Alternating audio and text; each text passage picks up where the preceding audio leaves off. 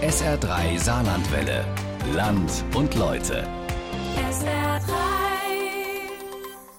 Ja, in unserem heutigen Land und Leute, da gehen wir zurück ins Jahr 1940. In Esch-sur-Alzette bereiten sich die Menschen gerade auf Pfingsten vor und auf die Kirmes, worauf sich natürlich vor allem die Kinder freuen.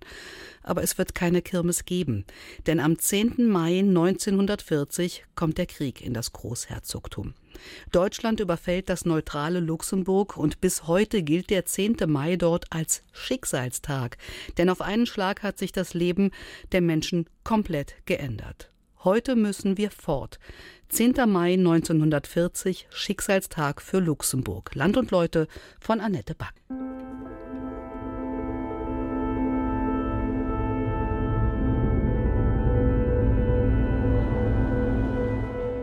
Anfang Mai 1940 in der südluxemburgischen Stadt Esch-sur-Alzette kurz vor Pfingsten. Familien machen ihre Einkäufe. Die Kinder freuen sich auf die traditionelle Kirmes in der Stadt. Auch der damals neunjährige François Weidenhaupt. Da standen schon die Karusselle. Doch dann kommt alles ganz anders, denn am letzten Freitag vor dem Pfingstwochenende 1940 kommt der Krieg nach Luxemburg. Daran erinnert sich Alois Bisdorf noch gut. Er ist damals sieben Jahre alt. Da kam äh, jemand mit dem Fahrrad durch die Straßen und der rief auf, in den Keller zu gehen. Es käme ein schreckliches Bombardement. Und meine Mutter, die stand da am Tür zum Keller runter und hat geweint und wusste nicht, was machen wir jetzt. Wenige Monate vorher, am 1. September 1939, überfallen deutsche Truppen auf Befehl von Adolf Hitler das Nachbarland Polen.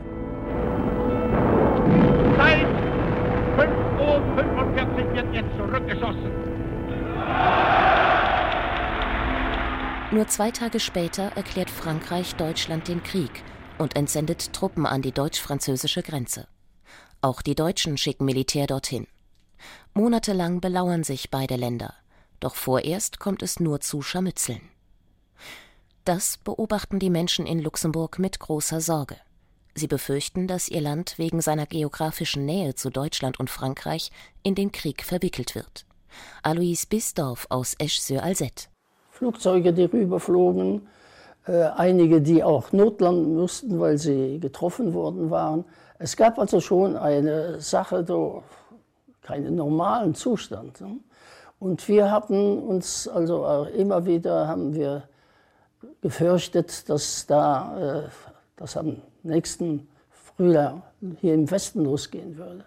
Auch François Weidenhaupt erinnert sich gut an die damalige Stimmung. Man wusste ja schon vom Krieg 14, 18. Da hatten die Deutschen ja auch Luxemburg besetzt. Nur damals waren das keine Nazis. Das war, das war der Unterschied. Die Familie Weidenhaupt und viele andere Luxemburger hoffen, dass die Deutschen es nicht wagen, ihr Land anzugreifen.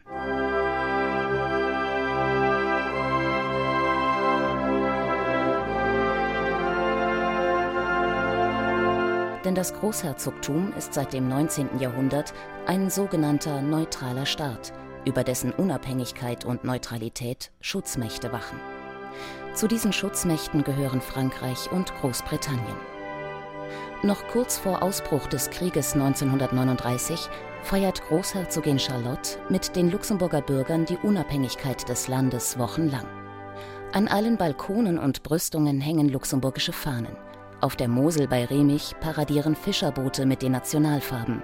Ein, wie sich später herausstellt, wirkungsloses politisches Statement gegenüber dem kriegslüsternen Nachbarland Deutschland. Denn in den frühen Morgenstunden des 10. Mai 1940 ziehen im rheinland-pfälzischen Wallendorf und in weiteren Grenzorten deutsche Truppen auf. Ihr Ziel Luxemburg auf der anderen Seite der Sauer. Zwar gibt es Grenzbefestigungen auf Brücken über Mosel und Sauer, aber deutsche Pioniere befestigen darauf in kürzester Zeit Rampen. Wenig später überrollen Panzer und schwere Fahrzeuge die Landesgrenze nach Luxemburg. Der Westfeldzug beginnt. Ziel ein Sieg über Frankreich. Die Offensive der Deutschen dauert nur wenige Wochen. Am Ende sind Luxemburg, aber auch Belgien und die Niederlande besetzt, und Frankreich hat kapituliert. Die Luxemburger wollen zunächst kaum glauben, dass ihr Land tatsächlich von Deutschland überfallen wird. Denn noch am Vortag der Invasion versichert der deutsche Botschafter der luxemburgischen Großherzogin und ihrer Regierung, dass trotz eines geplanten Feldzuges der Deutschen gegen Frankreich die luxemburgische Integrität und Unabhängigkeit unangetastet bliebe. Doch dann verdichten sich die Meldungen über die deutsche Invasion.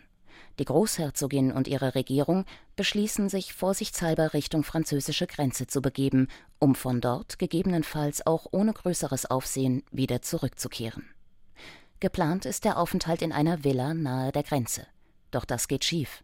Der Eigentümer ist am Vortag nach Brüssel gereist und hat den Schlüssel nirgends hinterlegt. Die Großherzogin und ihre Gefolgschaft müssen deshalb im Zollhaus gleich an der Grenze zu Frankreich auf die Bestätigung der Invasion warten. Als diese kommt, überqueren sie die Grenze nach Frankreich. Am Grenzübergang in Rodange erinnert noch heute ein Schild an dem früheren Zollhaus an die Flucht der Großherzogin. Bereits im Ersten Weltkrieg marschieren deutsche Truppen durch Luxemburg und verletzen die Neutralität des Landes. Damals aber bleibt Großherzogin Marie Adelaide im Land. Ein politischer Fehler, wie sich später herausstellt. Denn Marie Adelaide gerät nach dem Abzug der Deutschen innenpolitisch immer stärker unter Druck und tritt schließlich zugunsten ihrer Schwester Charlotte zurück. Diesmal will man es besser machen, so der Historiker Denis Couteau von der Universität Luxemburg. Deswegen entschied sich die Regierung, äh, den Protest deutlicher zu machen und vor allem nicht in die Hände äh, der Deutschen zu fallen. Es kam aber nicht sofort oder es gab keinen genauen Plan, äh, um ins Exil zu gehen. Als Justizminister Victor Bauzon von der Invasion erfährt, lässt er umgehend französische Piloten aus dem Gefängnis frei.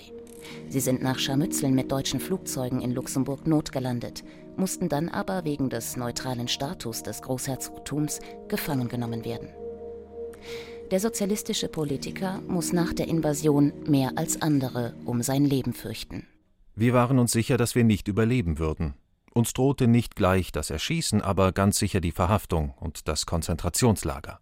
Victor Bozon, so seine Tochter Mimi, war ein erklärter Gegner der Nazis und hatte deutschen Juden zur Flucht nach Luxemburg verholfen. Er stand auf der schwarzen Liste der Nazis, denn er hatte schon mindestens seit 1936 Juden geholfen. Während die deutsche Infanterie im Norden Luxemburgs die Grenze überquert, fliegen bereits Aufklärungsflugzeuge von Deutschland aus in den Süden von Luxemburg, Richtung französische Grenze. Auch nach Esch-sur-Alzette. Daran erinnert sich der damals zehnjährige Raymond Frank noch gut. Zunächst wurde ich wach gegen äh, fünf, halb sechs, äh, da hörte man so ein Surren in der Luft. Wir hatten verschiedene Mal auch schon mal hier in Esch war das erste, äh, der erste Flugplatz im Land. Also wir waren schon an Flugzeuggeräusche gewöhnt. Aber das hier war etwas anders. Das suchte so wie eine, eine, eine Nähmaschine. Und das, das war irgendwie komisch. Und äh, er flog nicht vorbei, sondern flog immer wieder im Kreis über die Stadt. Für die jüdische Familie Simon ist das eine Schreckensnachricht, so der damals elfjährige Robert Simon. Ich weiß nur, dass sehr früh im Morgen gegen 6 Uhr mein Vater einen Anruf bekam von einem Freund hier in Luxemburg. Der hat uns in, der hat so meinen Vater in Esch angerufen, hat gesagt, die Deutschen sind da. Und äh, da hieß es, weg, weg, weg morgens, als wir zu, zur Schule gehen wollten, sagten die Leute uns unterwegs, geht wieder heim, die, die Preise sind da. Erinnert sich François Weidenhaupt. Für die Menschen im Süden von Luxemburg sind die vorrückenden deutschen Truppen und Flugzeuge ganz besonders gefährlich. Denn ein Teilabschnitt der sogenannten Maginot-Linie verläuft nur wenige Kilometer entfernt auf der anderen Seite der luxemburgischen Grenze in Frankreich eine Kette von Bunkern und Verteidigungsanlagen, die eine deutsche Invasion von Frankreich auch über Luxemburg verhindern sollte. Das wissen am 10. Mai 1940 auch die Luxemburger Kommunalpolitiker entlang der Grenze, so der Historiker Denis Couteau. Am Tag selbst, am äh, 10. Mai, äh, haben die Bürgermeister der, der Südgemeinden dann Kontakt aufgenommen mit dem französischen Militärkommando. Und es kam der Befehl, dieser, äh, dieses Mil Militärkommandos, dass äh, der Süden Luxemburgs geräumt werden müsste, weil es äh, zu Kämpfen kommen würde, aber auch weil äh, natürlich von der Maginot-Linie aus auf äh, luxemburgisches äh, Territorium geschossen wurde. Pläne für die Evakuierung gibt es in vielen luxemburgischen Städten bereits seit Anfang September 1939. Zum Beispiel sollen beschlagnahmte Privatfahrzeuge als Fluchtautos eingesetzt werden. Es gibt Vorschlagslisten zum Kofferpacken und Sammeltreffpunkte, von wo aus die Transporte starten sollten. Ich glaube, die Leute nahmen das nicht wirklich ernst. Nur mein Vater, der wusste, dass etwas passieren würde. Wir hatten schon einen Rucksack vorbereitet und so ein Schild, auf dem unsere Namen und Adresse standen, im Fall, dass wir unsere Eltern verlieren würden. Das mussten wir dann anziehen. So die Erinnerungen der damals zehnjährigen Mimi Bouzon.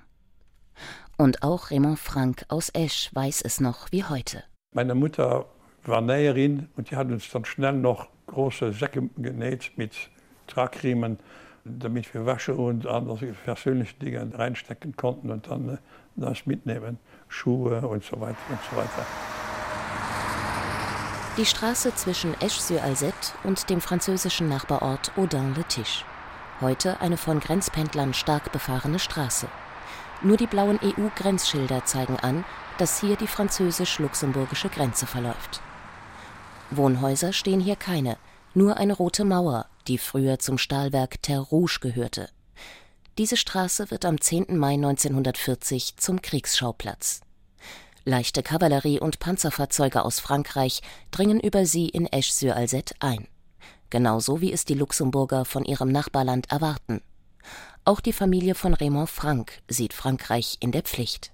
Dann warten wir auf die Franzosen. Wir sagen, die Franzosen müssen doch kommen und uns äh, entsetzen. Das geht doch nicht, dass Deutschland deutsche Soldaten hier in, in Luxemburg rumspazieren und die Franzosen tun nichts. Selbst die Regierung glaubt bis zuletzt an die Hilfe aus Frankreich, so der damalige Justizminister Victor Bouzon.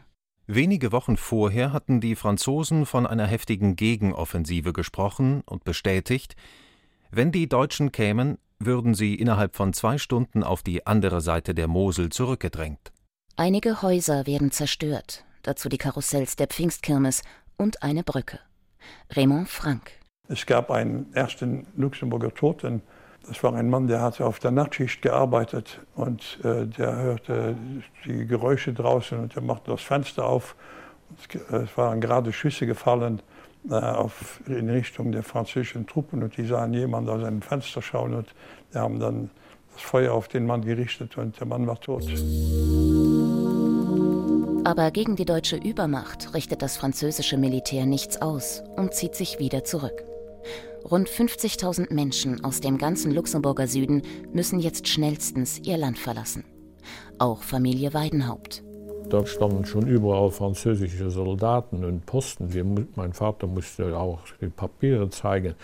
Er gab noch dem Wachsoldaten, der uns kontrollierte, seinen Rest äh, an Tabak.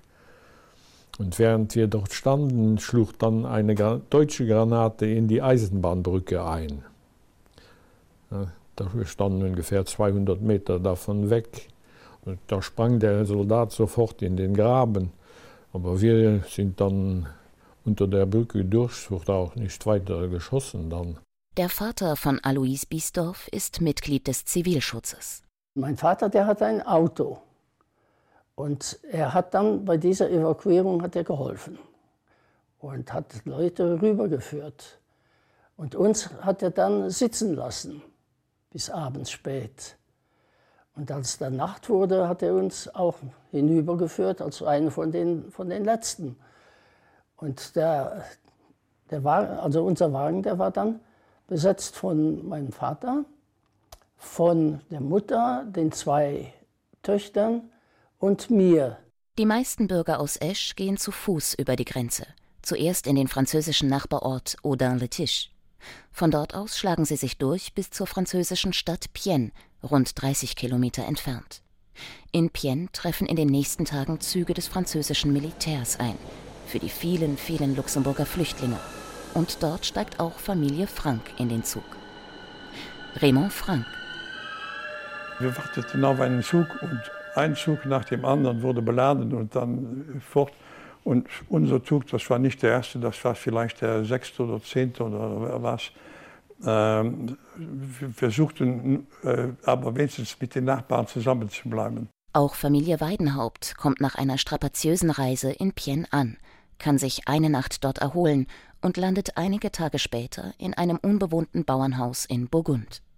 François Weidenhaupt. Das war nur gestampfter Boden und Gras und Unkraut wuchs überall. Und wir wurden noch mit einer anderen Familie hier von Nesch zusammen in dieses Haus verlegt.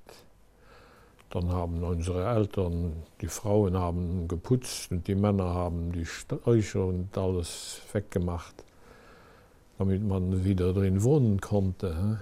Währenddessen treffen die luxemburgische Großherzogin, ihr Mann und Teile der Regierung im französischen Saint-Menou ein.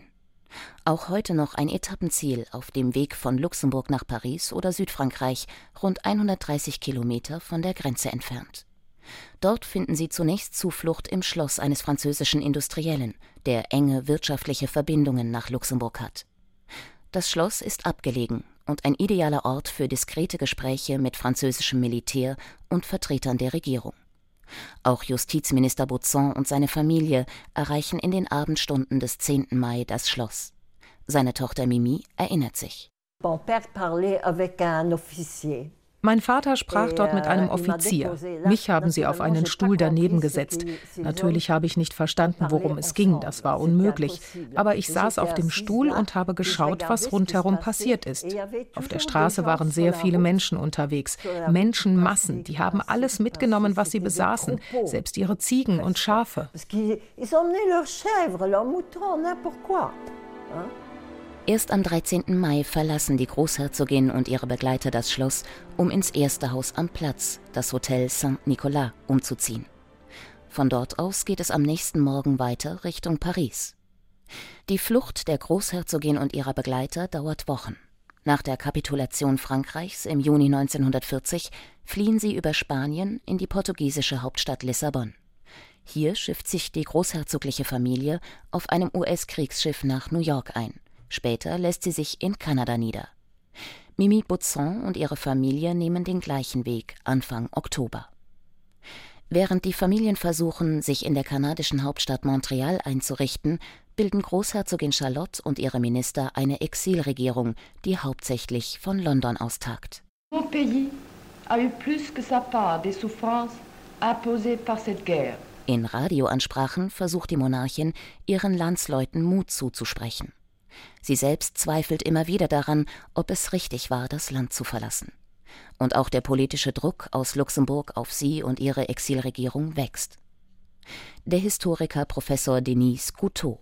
Die Verwaltungskommission, die Regierungskommission, die eigentlich die Regierung ersetzte und sich sogar Vollmachten von der Abgeordnetenkammer und dem Staatsrat äh, geben ließ, die äh, richteten einen Appell an die Großherzogin, um zurückzukommen, weil die Bevölkerung äh, fühlte sich verlassen.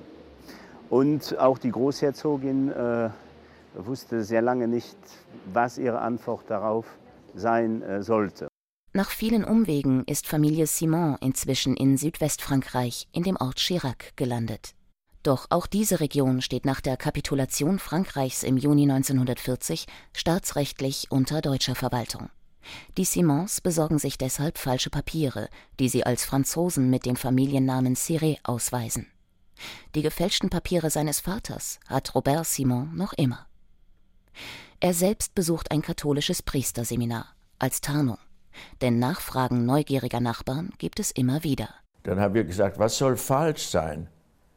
Wir sind Franzosen, wir kommen aus dem Elsass, deswegen der deutsche Akzent. Aber Juden sind wir nicht. Wieso? Wieso sind wir Juden? Unser Sohn wird Priester. Unser Sohn geht in das Priesterseminar. Und der wird der heiligen Kirche dienen später. Ach so. Der Vater von Robert Simon stammt aus Deutschland, war Elitesoldat für den deutschen Kaiser. Er war mit einer Jüdin aus Esch-sur-Alzette verheiratet. Seine Familie besaß einen großen Weinhandel in Wiesbaden. Doch kurz nachdem die Nazis in Deutschland an die Macht kommen, flieht die Familie 1935 zu Verwandten nach Esch-sur-Alzette. Simon will keinesfalls in die Hände der Deutschen fallen und sorgt vor, so sein Sohn Robert. Mein Vater hatte Gift Pillen oder Gift bereit, wurde gesagt. Und äh, hätte nicht, hätte nicht die, die, die äh, Festnahme überleben wollen, also für sich und seine Familie. Die Familie Simon bleibt bis zum Kriegsende in Frankreich, denn in Luxemburg wäre es zu gefährlich für sie. Andere Luxemburger dagegen können sich gleich nach der Kapitulation Frankreichs am 22. Juni 1940 wieder Richtung Heimat aufmachen. Ein Beamter in Luxemburg organisiert ihre Rückkehr. Denis Couteau. Anfang Juli wurden die Leute entweder per Lastwagen oder Zug äh, nach Luxemburg rapatriert. Zwei Kategorien hatten eigentlich nicht das Recht zurückzukehren. Das waren einerseits die Juden und andererseits äh, die Franzosen. Doch nicht alle Rückkehrer halten sich an dieses Verbot. Sehr viele Juden aus Esch-sur-Alzette kehren in ihre Heimatstadt zurück. Dort geraten sie früher oder später in die Hände der Deutschen. Die zerstören schon bald die Synagoge und wollen alles jüdische Leben in Luxemburg vernichten. Das verdeutlicht ein Denkmal am Platz der früheren Synagoge in Esch. Darauf sind die Umrisse der Synagoge zu sehen und vier Tafeln mit Namen jüdischer Bürger aus Esch. Es gab am 10. Mai Genau weiß man es noch nicht, aber ungefähr 4000 äh, äh, Juden in Luxemburg, 200 äh, bis 300 hier in Esch. Und wie wir hier bei diesem Denkmal erfahren können, wurden 125 Juden aus Esch deportiert und nur, nur drei überlebten. Der Historiker Denis Couteau. Mit Paraden und Aufzügen zeigen die Deutschen ihren Herrschaftsanspruch an zentralen Plätzen in der Hauptstadt Luxemburg. Gauleiter Gustav Simon aus Saarbrücken übernimmt Ende Juli 1940 die Verwaltung. Er überzieht ab August das Land mit detaillierten Verordnungen, vom exakten Preis für Wurst oder Käse über die Beschlagnahmung jüdischer Vermögen zum Verbot vom Hören ausländischer Sender und anderem. Raymond Frank erinnert sich. Wir durften keine Beret mehr tragen. Äh, wir durften äh, keine französische äh, Sprache, irgendwelche Ausdrücke mehr gebrauchen. Das war verpönt. Das war und wir durften keine französischen Lieder mehr, mehr singen. Wir durften auch keine Luxemburger Lieder mehr singen. Auch Alois Bisdorf, seine Eltern und Geschwister kehren nach Luxemburg zurück. Sein Vater geht in den Widerstand, die luxemburgische Resistance, wird schließlich festgenommen und kommt ins Gefängnis. Die Familie wird, wie viele andere Familien von Widerstandskämpfern, nach Schlesien zwangsumgesiedelt. Die Familienmitglieder von jemandem, der diese Resistenzaktion machte, die wurden dann mit bestraft. Das Ziel war es, äh, sogenannte deutschfeindliche oder wie man das eben nennen möchte, in äh, Gebiete in Deutschland zu verfrachten, wo sie dann unter der größeren Bevölkerung dann nachher ähm, um, umdenken würde. Seinen Vater sieht Alois Bisdorf nie mehr wieder. Er wird in den letzten Kriegstagen im Gefängnis vermutlich mit einer Giftspritze ermordet. Viel Not und viel Leid müssen die Luxemburger in den nächsten Jahren von den deutschen Besatzern erdulden. Erst im September 1944 rücken alliierte Truppen, unter ihnen Thronfolger Jean und sein Vater, in Luxemburg ein, unter dem Jubel der Bevölkerung. Bis auch Großherzogin Charlotte wieder heimischen Boden betritt, vergehen weitere Monate. Im April 1945 ist es soweit, nach fünf Jahren Exil. Mimi Bauzon kehrt wenige Wochen nach der Großherzogin in ihre Heimat zurück als 16-jähriges Mädchen, das inzwischen fast kein Wort Luxemburgisch mehr spricht. Als die Familie Simon aus Frankreich heimkehrt, steht sie vor dem Nichts. Haus und Geschäft haben die Nazis verkauft. Die Simons müssen mehrere Jahre prozessieren, um ihr Hab und Gut zurückzuerhalten. Kein Einzelfall bei jüdischen Heimkehrern, so der Historiker Denis Couteau. Wenn man die luxemburgische Nationalität hatte, konnte man äh, relativ problemlos zurückkommen man hat auch Recht auf Entschädigung. Äh, für die ausländischen äh, Familien, die zum Teil aber auch seit mehr als einer Generation äh, hier in Luxemburg wohnten, die mussten zuerst einen Antrag machen, um zurück ins Land zu kommen, der oft, wie wir jetzt bei Nachforschungen herausfinden, negativ beantwortet wurde. Das heißt, sie hatten nicht das Recht zurückgekommen. Für die, die das Recht bekamen, ähm, hatten kein Recht auf Entschädigung, weil sie nicht die Luxemburger Staatsangehörigkeit hatten. Das sind zum Teil Fälle, die bis, bis heute noch äh, nicht, äh, nicht geregelt sind. Der 10. Mai 1940 und seine Folgen. Für Mimi Baudson, Robert Simon, François Weidenhaupt und die anderen Zeitzeugen ein dramatisches und einschneidendes Erlebnis. Sie haben Familienmitglieder verloren, mussten um ihre Identität kämpfen, waren in Lebensgefahr. Erstaunlich, dass sie trotzdem ohne Bitterkeit an diese Zeit denken. Mimi Baudson ich habe daraus gelernt, mich mit allen Ausländern zu verstehen, die ich treffe, und zu versuchen, mich in andere Menschen hineinzuversetzen. Robert Simon.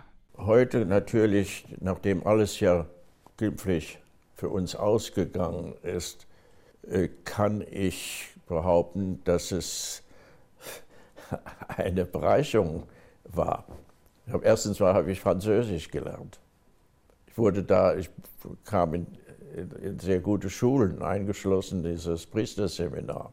Und François Weidenhaupt. Wenn ich äh, heute noch daran denke, dann ist ja auch vielerseits von den amtlicherseits her geschehen, dass wir den Franzosen großen Dank schuldig waren. Die Leute haben uns aufgenommen, als ob wir auch Franzosen wären. Da hat niemand gefragt, äh, woher kommt ihr oder was seid ihr oder was macht ihr. Heute noch müssen wir fort. 10. Mai 1940, Schicksalstag für Luxemburg. Land und Leute war das von Annette Back.